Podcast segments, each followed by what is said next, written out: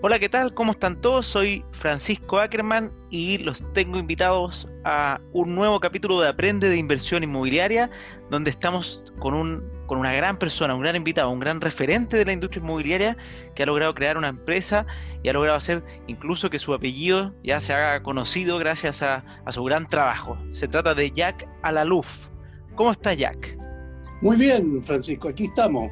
Eh, encantado de compartir contigo.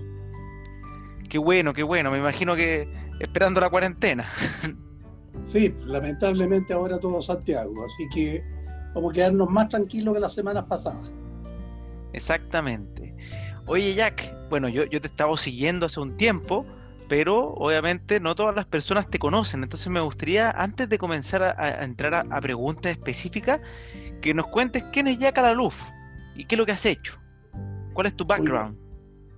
Muy bien. Bueno, yo partí hace 40 años, un poquito menos 40, 39 y algo, cumplo 40 este año, en el rubro inmobiliario, construyendo primero en, en las comunas de Puente Alto y La Florida, casas de nivel eh, medio, en esa época eran casas de 1000 a 2000 UF en la comuna de Puente Alto y La Florida y posteriormente nos dedicamos al rubro inmobiliario construyendo en eh, comunas como Las Condes eh, y la Dehesa. Pero más conocidos somos por la corredora de propiedades, que es lo que más le hemos dedicado tiempo, la familia entera, nos ocupamos de, de, esta, de esta empresa que ha hecho una marca felizmente en estos 40 años con mucho sacrificio, como todo negocio, no es fácil, pero hoy en día sí a la luz está reconocido en el mercado. Hoy en día nos dedicamos un poco a todo lo que tiene que ver con el corretaje inmobiliario y construcción. La construcción la hacemos solamente por mandato a algunas, alguna, eh, constructoras, no construimos nosotros por nuestra cuenta, sino que mandamos a construir. Es así como la historia en, resumen. Perfecto, no, genial, 40 años de historia es una bomba, un montón de tiempo. Sí, la verdad que he pasado por las recesiones eh, anteriores, que han sido fuertes, la del año 83 fue muy fuerte, después en el año 98, menos fuerte, pero también pegó, después vino la del 2008, menos fuerte, pero también eh, nos tuvo dos años eh, a todos los del rubro, sobre todo el rubro inmobiliario, porque tenía que ver con, con los créditos hipotecarios. Esa fue la del 2008. Y ahora que esta se ve más pesada en todo caso, que tiene que ver con, con, con la vida humana, tiene que ver con la incertidumbre y la seguridad de todo el mundo. Este no es un problema que tienes tú, que tenemos nosotros, sino que lo tenemos en todas partes del mundo el mismo problema. Por lo tanto, la economía mundial va a bajar, la economía mundial va a tener una torta más, más pequeña, Chile va a tener una torta más pequeña. Nosotros como inmobiliario vamos a tener una torta más pequeña con que compartir. Perfecto, sí, de todas maneras, eso es algo, es algo que es verdad. Tú me habías mencionado que querías saber cómo funciona el rubro inmobiliario en Chile. Hoy en día el rubro inmobiliario es como cualquier otro negocio. Los inmobiliarios se meten en una compra de un terreno en la medida que ven expectativas de ganar. Y como cualquier otro negocio, no es mejor que otro negocio. Hay negocios pues, que son de todas maneras mejores. Los negocios industriales son de repetición más fácil, más rápida. El negocio inmobiliario es, largo. Ahora, la utilidad que tienen los inmobiliarios, que siempre dicen que, que es muy alta y que, y que abusan de los pobres compradores, no es así, es como, como todos los negocios, el, rubro inmobiliario tiene una utilidad bastante razonable, que va entre el 10 y el 15% la tasa interna de retorno. Por lo tanto, si tú lo llevas a, que el proyecto, cualquier edificio o construcción de condominios, casas, lo que sea, el proyecto dura, sobre todo el de los edificios, duran entre 3 y 4 años. Desde que se parte con el proyecto hasta que se termina y se vende el último departamento. Y ahí recién, en el mejor de los casos, tienen estas utilidades del 10 al 15%. Más cercano al 15 cuando son buenos, más cercano al 10 cuando son menos buenos. Eh, lo que sí es un rubro leal. Eso te podría agregar, que es un rubro que no es, no es fácil perder. O sea, eh, en muchos otros emprendimientos uno puede perder más fácilmente. Aquí no. Aquí se traduce en un, en un proyecto que tiene financiamiento eh, normalmente bancario, el 90% operan con crédito bancario. Por lo tanto, el banco es quien determina el riesgo de la empresa y el riesgo de la construcción que se está haciendo y van financiando poco a poco de acuerdo a los estados de avance. De manera que el riesgo se limita, se, se, se acota. se acota. Por lo tanto, por eso que tú ves que no hay tantas constructoras que quiebren o inmobiliarias que quiebren, porque realmente es un negocio que está muy enganchado con la banca y la banca le da agüita a, la inmobiliaria. La banca no deja que, que, quiebren, porque si quiebran, ellos tienen que determinar la pérdida de esos créditos que están otorgando. Por consiguiente, son como asociados, banco e inmobiliaria pasan a ser asociados, pasan a ser copartícipes de lo bueno y de lo malo. Oye, súper, súper, súper interesante el tema. Y bueno, o sea, en el fondo acá la gracia para las personas que entran como inmobiliarios es, podría decirse que quizás no es la mayor rentabilidad ni el mayor de los retornos, pero sí tiene una alta estabilidad. Que un poco eso también pasa para los inversionistas pequeños. Normalmente uno cuando está pensando en invertir en distintos instrumentos de inversión, el inmobiliario tiende a ser, no es el más rentable de todos, pero tiene un montón de beneficios bueno, tanto tributario, eh, cuando uno hablamos del tema de FL2, pero cuando uno ve, ve solamente la renta, la, gracia es la estabilidad que posee. Exactamente, es así, es de poca rentabilidad, pero de, de bastante seguridad. Eh, eh, son ladrillos, eso no, no, no, no, fenecen, no se ponen de moda, pasan de moda. es un bien raíz que, que, está, está ahí, no se, no se desaparece. Entonces eh, pueden haber momentos más malos o menos, más malos o más buenos, pero, pero, pero la rentabilidad tú ves, en, el caso de los tuyos, tus inversionistas, parten del 3, del 4% para arriba. Eh, y eso es quedándose en la casa, poniendo unos pocos pesos, tomando un crédito bancario y, genera una utilidad del 30, del 3, del 4, del 5% de rentabilidad anual. No sé si me equivoco, tú eres bastante experto en esa materia de que podemos Sí, exacta, de hecho, exactamente. El 3% vendría siendo como una rentabilidad bastante, bastante, más, lo que esperan bajita, pero probablemente un sector muy estable, con mucha demanda de arriendo, probablemente. Y lo, normal es que se mueva entre 4, 5, 5. Ya cuando uno habla de 6, quiere decir que está encontrando algo realmente extraordinario, pero es más complejo normalmente implica más riesgo, es un sector más emergente, donde aún el, los arriendos cubren, en el fondo entregan más mayor retorno sobre el, sobre el activo, pero, pero tiende a pasar que también implica un poquito más de riesgo porque es un sector que aún no está 100% desarrollado. Y entonces las rentabilidades se mueven en, ese, en esos valores. Oye, ya que yo te quería preguntar, porque yo me fijé que ustedes se han especializado mucho en el mundo de los terrenos, entonces obviamente para el común de los mortales, ¿qué implica para una inmobiliaria elegir un buen terreno? ¿Cómo lo hacen? ¿Qué, es todo este trabajo detrás? ¿Tiene, ¿Cuánto es la incidencia en el costo del proyecto? Porque muchas veces también se tiende a pensar que, el terreno como que casi que es súper barato y, yo tengo entendido que los terrenos en verdad hoy día escasean, son muy caros y además cuesta mucho, mucho trabajo lograr hacer primero que bajen el precio porque nadie quiere bajar, todo el mundo cree que tiene oro y poner de acuerdo a las personas para que todos pongan el mismo precio es más complicado aún. Entonces ahí yo no sé mucho, eh, tengo esas nociones de que me, cuentan amigos inmobiliarios, pero, pero yo veo que tú eres ultra experto en ese tema. Bueno, sí, la verdad que hemos tenido harta experiencia ya de años, de, la época que construíamos con el Puente Alto, en, en, la Florida, teníamos que comprar terreno, pero en esa época era más fácil. Fíjate que eh, antes comprábamos 10 hectáreas para desarrollo de un proyecto de casa de 1000, UF y vas, vas desarrollando poco a poco durante 2, 3, 4, 5, hasta 8 años. En el caso actual, lo que más ha predominado es la venta de terrenos aptos para construcción de edificios, edificios en altura, desde 4 pisos, 7, 10 o más. Mira, te diría que lo primero, lo, básico es que uno junta un, número de, propiedades, porque como están todas en las zonas eh, urbanas, eh, las comunas más densas, de alta densidad, las propiedades que hay en eso, los terrenos que se ubican son terrenos que componen 2, 3, 4, hasta 10, a veces 20 propietarios. O sea, uno me ha tocado comprar, por ejemplo, 20 casas en un condominio, con una calle, una calle tipo pasaje. Entonces al final uno compra las 20 casas más el pasaje. Eh, y, poner de acuerdo a esos 20 que cada uno tiene su historia personal distinta, eh, a veces me he demorado hasta 3 y 4 años en concretar.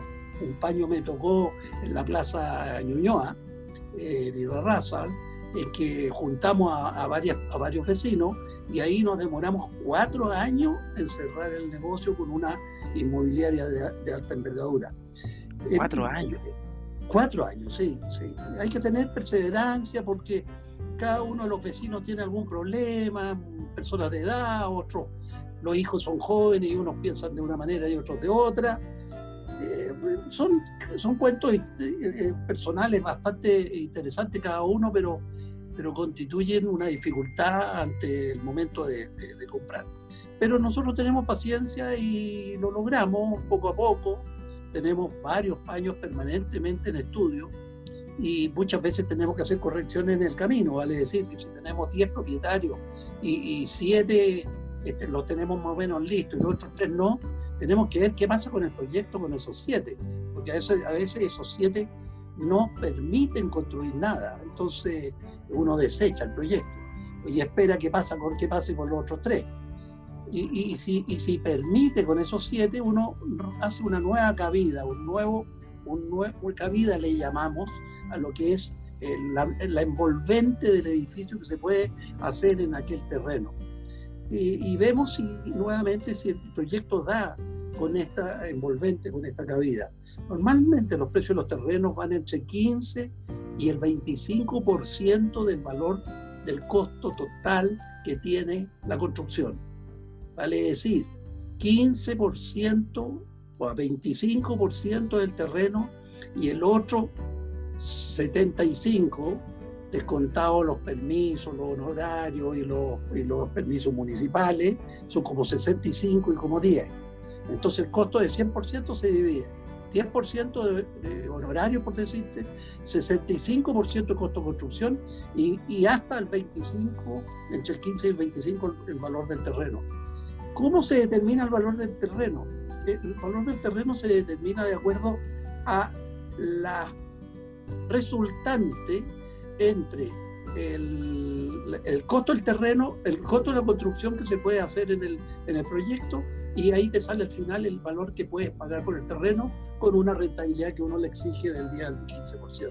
No es difícil y casi todas las inmobiliarias y constructoras tienen el mismo parámetro. Por consiguiente, me toca muchas veces atender a inmobiliarias distintas y todas están con, los, con unos proyectos muy parecidos. Perfecto. hay que tomar en cuenta que estos proyectos demoran mínimo tres años, porque uno se pasa eh, a lo menos seis meses o quizás un año en los permisos municipales. Hoy en día están cada vez más difíciles de obtener. Sí, las municipalidades están súper complejas por lo que me comentan la inmobiliaria. Ya antes, antes uno lograba sacar permisos de manera, entre comillas, rápido, tres meses, pero hoy día yo he visto casos emblemáticos, incluso hasta casi que después de darle el permiso ya se los quieren empezar a revocar. Exactamente. No es como que sea una inteligencia trabajada y detallada para planificación de densidad. O sea, bueno, hay un montón de miradas, pero, pero he visto que no se ha hecho de forma tan consciente como diciendo a este sector que está al lado del metro, que la lógica en cualquier país cuando hay una estación de metro es que alrededor de la estación de metro se permita alta densidad porque va a haber mucha movilidad, muchas personas, y por algo la plata de todos los chilenos se hizo para construir ese metro. Y ahí lo que ha pasado es que están empezando a bajarlas porque entiendo que obviamente hay vecinos que se oponen y, y a mi parecer esos vecinos que votaron por la persona, la persona dice, ah, voy a mantener a mis votantes, ¿para qué meter gente nueva que no conozco, que no sé si va a votar por mí? Pero bueno, esa es una apreciación mía personal, pero, pero, pero se comporta especial, se ha, comportado de manera muy, muy especial y negativa, en verdad, el cómo se ha densificado. Yo no sé si, si a ti o a, los expertos de la industria lo invitan a alguna mesa como para definir densidades y hacer algún trabajo. Bueno, están, están las instituciones, las asociaciones, la Escuela de Arquitectos, eh, hay instituciones que se han creado para, para hacer algo para colaborar con, con, las instituciones municipales y con los ministerios para crear los nuevos planos reguladores. Así que hay, hay, hay coparticipación hoy en día, felizmente. Existe una, una coparticipación privado-pública y eso está, está muy atinado, porque conlleva a que se tenga más adeptos para, para, que haya consenso donde se deben hacer las altas densificaciones. Estoy de acuerdo contigo que cuando se construyó el metro, sin duda que, que son sectores de alta densidad y donde tienen que construirse edificios en los primeros 800 metros, hablan siempre de 400, 800 metros. hablabas tú también de los precios de terreno que tienen una alta demanda, sí los precios tienen los terrenos sí tienen una alta demanda. ¿Y por qué tienen una alta demanda? Porque hay muchas inmobiliarias en busca de, de los mismos terrenos.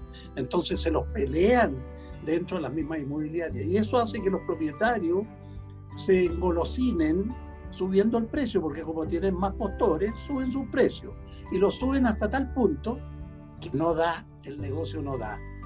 Llega un momento, como ha sucedido en el golf, que se excedió el precio del terreno a tal nivel que el proyecto no da, porque no puede sacar más de 100 UF el metro cuadrado de, departamento de departamento. Tendría que vender en 150 y el mercado no lo permite. Entonces, el terreno llega un momento que explota, no sirve. los vendedores abusan, se, se, engolosinan y, terminan de, de repente, como es hoy, la situación de hoy, Hoy en día están llamando a los dueños de los terrenos para rebajar los precios. Pagaban 100 UF por un terreno, hoy en día están dispuestos a pagar 80, 70. Entonces, eh, eso va a ayudar en el futuro a que tengamos un, costo menor, un costo menor de terreno. Seguramente mm, los costos de construcción cuesta bajarlos, pero algo se podrán bajar de, acuerdo a la eficiencia y, todo debiera bajar, porque yo creo que va a bajar la torta completa, como te decía. Eh, sí, eso, eso yo conversaba la, semana pasada con José Miguel Simian, que no sé si lo conoce, ya que como viste la idea de, hacer estas mesas centrales, para los que están escuchando este capítulo, ya que me dio una idea súper interesante que vamos a poner más adelante en, ejecución, que es hacer paneles con más personas. Pero bueno, lo que te comentaba, eh, ya que es que José Miguel Simón me contaba que desde el punto de vista académico se esperaría que la industria completa, viendo los sectores más demandados y los menos demandados, podría ser golpeada en un 5 hasta quizá un 10%. Eso es lo que se espera a nivel hasta el minuto con los estudios actuales. Esto obviamente semana a semana va cambiando, pero pareciera ser que y dice que no no puede, no puede no, no debiese ser más, mucho más allá que eso porque obviamente los costos no dan tampoco y la necesidad habitacional siempre existe. Comparto plenamente la opinión de Sinian. Eh, realmente la, la, baja del mercado completo se va a dar en 5 o en 10%, por ahí va a andar, no es, no es mucho más. Y puntualmente algunas inmobiliarias o, propiedades van a ser rebajadas de precio por ejemplo, nosotros en la empresa ya tenemos como 30, 40 propiedades que estamos vendiendo con, con 15% de descuento. Y ya se empieza a ver porque sin duda que hay algunos que tienen apuro y, ese apuro conlleva a, la baja de precio. Ahora las inmobiliarias que están bien enganchadas con, con bancos, no, se, quedan tranquilas, esperan 3, 4 meses que no se va a vender nada y están financiados. Los financiamientos son con tasa de interés baja, por lo tanto eh, esperan, van a esperar. Pero hay gente que no puede esperar. Industria inmobiliaria más pequeña, eventualmente no pueden esperar, tienen que vender y eso sí descuentan 10, 15% y, y hasta 20% en el precio. Puedes conseguir hoy día un departamento, en algún caso, hasta un 15, un 20% de descuento. Mira, súper interesante eso. Obviamente hay que ver si es una buena oportunidad, porque normalmente entre más descuento significa que debe ser un lugar menos demandado probablemente. Claro, mira, que puede ser que tenga problemas económicos, problemas de caja, que es lo que se está viviendo y que se vivirá en los próximos tres meses, el problema de caja de, algunas empresas, que no tienen, tienen problemas mayores a lo, normal, que ni siquiera con los créditos COVID puedan resolver sus problemas financieros. Entonces, eso sí se obligan a, liquidar unos pocos departamentos. Perfecto, va a ser caja en el fondo. Va a ser caja, sí. Pero eso es puntual, ¿ah? ¿no? No, hay gente que dice, bueno, qué bueno, que ahora con esta pandemia por lo menos vamos a tener departamentos baratos. No, señor, no, no vamos a tener departamentos baratos, lamentablemente. Las propiedades van a seguir en un precio similar, con muy poca tendencia a la baja, y la reposición va a venir más cara. Exacto, porque obviamente se va a encarecer. Bueno, lo que se está viendo también, tú, tú estás más al lado de la industria. Yo lo que veo de afuera es que las inmobiliarias ya han tomado posiciones defensivas, bien proteccionistas, en el fondo de, por ejemplo, bodegar sus terrenos y no lanzar nuevos proyectos para ajustar el stock hacia la demanda actual. Obviamente los que ya empezaron no hay mucho que hacer, tienen que seguir, pero por lo que veo, por ejemplo, en abril solamente se ingresaron 5 nuevos proyectos versus 51 creo que fue el abril del año pasado, o 49, 49 fue el año pasado. O sea, casi un 90% menos de ingresos. Claro, y eso ajusta automáticamente el precio, porque si no ingresan nuevas eh, disponibilidades de propiedades al mercado, se tienen que vender las antiguas y las antiguas se van vendiendo poco a poco. Dicen que hay eh, una media entre el 25, 25 y 30 meses. No sé si eso tú lo refrendas o no, más o menos tenemos una, un stock como para 30 meses, cercano a los 30 meses. Eh, aproximadamente eso, sí.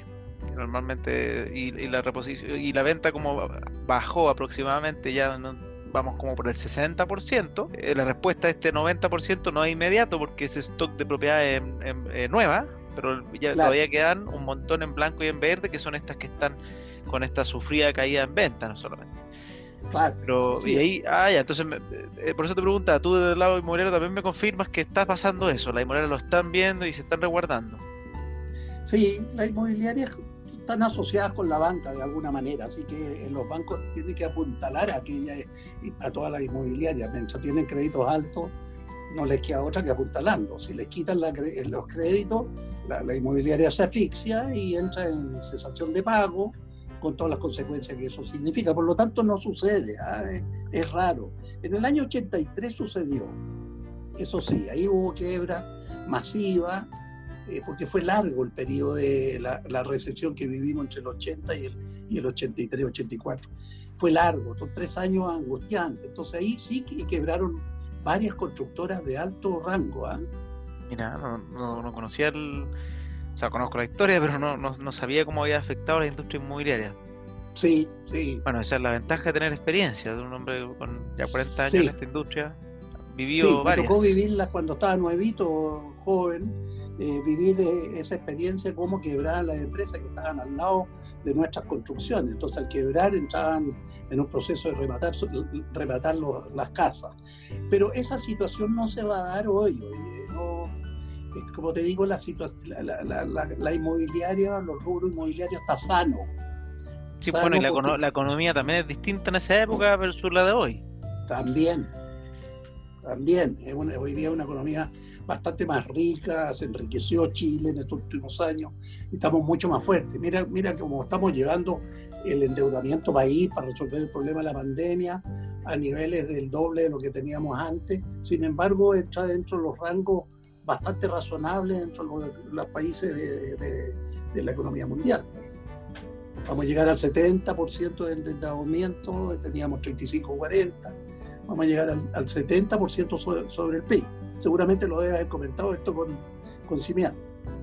No, ese punto no lo hablamos en detalle, ¿eh? Mira, pero es verdad, es, algo que, es una gran ventaja de Chile que no está sobreendeudado versus cuando uno ve la situación de que está pasando, no sé, Argentina hoy día. Exacto. Nosotros estamos años luz en ese sentido de que hay que felicitar en el fondo a un país que ha hecho las cosas bien. Así es. Así es. Pero... Estamos en una situación sana, por eso que digo que el rubro inmobiliario no va a sufrir grandes embates, van a, va a haber una paralización, como tú lo dices, el 90% de los proyectos no están entrando. Eh, eso va a crear un, colchón, un vacío, un vacío de un periodo de un año, un año y medio, en que van a ir poco a poco reponiéndose y entrando. Y eso va a hacer que el precio no baje, no baje mayormente. Y ojo, bueno, es que esto es difícil en verdad, es una pregunta capciosa, porque obviamente se la hago a todos, pero ¿Qué, es lo que esperas tú de aquí al futuro, a mediano plazo? ¿Cómo, cómo ven los ojos de, la empresa La Luz de aquí adelante? Mira, nosotros, por la experiencia que, tengo yo en particular, ya tengo mis años y he vivido todas estas recesiones anteriores y estoy viendo el país hoy, yo creo que esta pandemia nos va a pegar, lógicamente, como está pegando en otros países, y ya algunos países están un poco en retroceso y otros con, nuevamente, pero van a ser unos pocos meses. Yo creo que este año completo vamos a estar más o menos en eso. Y ya el próximo año va a ir decreciendo, el crecimiento importante de la pandemia y un fuerte crecimiento, porque la gente está con las manos atadas. En el momento que empiecen a invertir, va a haber un poco locura. ¿ah? Eh, yo te diría que, eh, no sé si locura, llamarlo así como, esquizofrenia por comprar, eh, sería, te, haría, te haría muy feliz a ti, pero no, no creo que sea tanto, pero, pero sí va a haber un despertar nuevamente, porque las plata van a seguir siendo baratas. La tasa de interés va a seguir siendo cero o entre 0 y 3%, la tasa del Banco Central. por lo tanto, cualquier rentabilidad, como tú decías, del 3, 4% en propiedad en renta, o los negocios inmobiliarios al día del 15%, todo el mundo se va a incentivar y motivar nuevamente a hacer inversiones inmobiliarias, o sea, las constructoras construyendo, los inversionistas invirtiendo, y pequeños inversionistas se suben al carro, y eso tú lo sabes mejor. Vas a tener, yo creo, a partir de marzo, abril, un poquito casi llegando a un año más, va a tener un crecimiento importante. Eso preveo. Perfecto. Oye, perfecto. Oye, muchas gracias por, por esta entrevista. Ya voy a ir finalizando porque nos, nos pasó el tiempo. Estuvo muy entretenida la conversación. De verdad, me encanta, me encanta aprender cosas nuevas con gente que, sabe más que uno. No hay nada más enriquecedor y te doy las gracias por aceptar esta, esta invitación. y te voy a dejar invitado para cuando hagamos el panel. Sí, gracias a ti Francisco, he quedado gustoso compartir opiniones. Eh, mis opiniones son propias de, la experiencia, no, no, soy el que más sabe por ningún motivo, eh, soy uno más de lo, del rubro, pero la experiencia lo hace los años, eso es cierto, eh, se, repiten casos, se repiten historias, y en eso he querido, lo que, cuando me invitaste, me motivó por, por, poder colaborar, por, por poder compartir.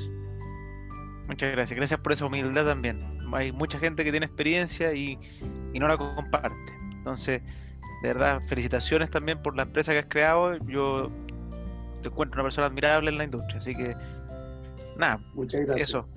Gracias, Francisco. un gusto de haber compartido contigo.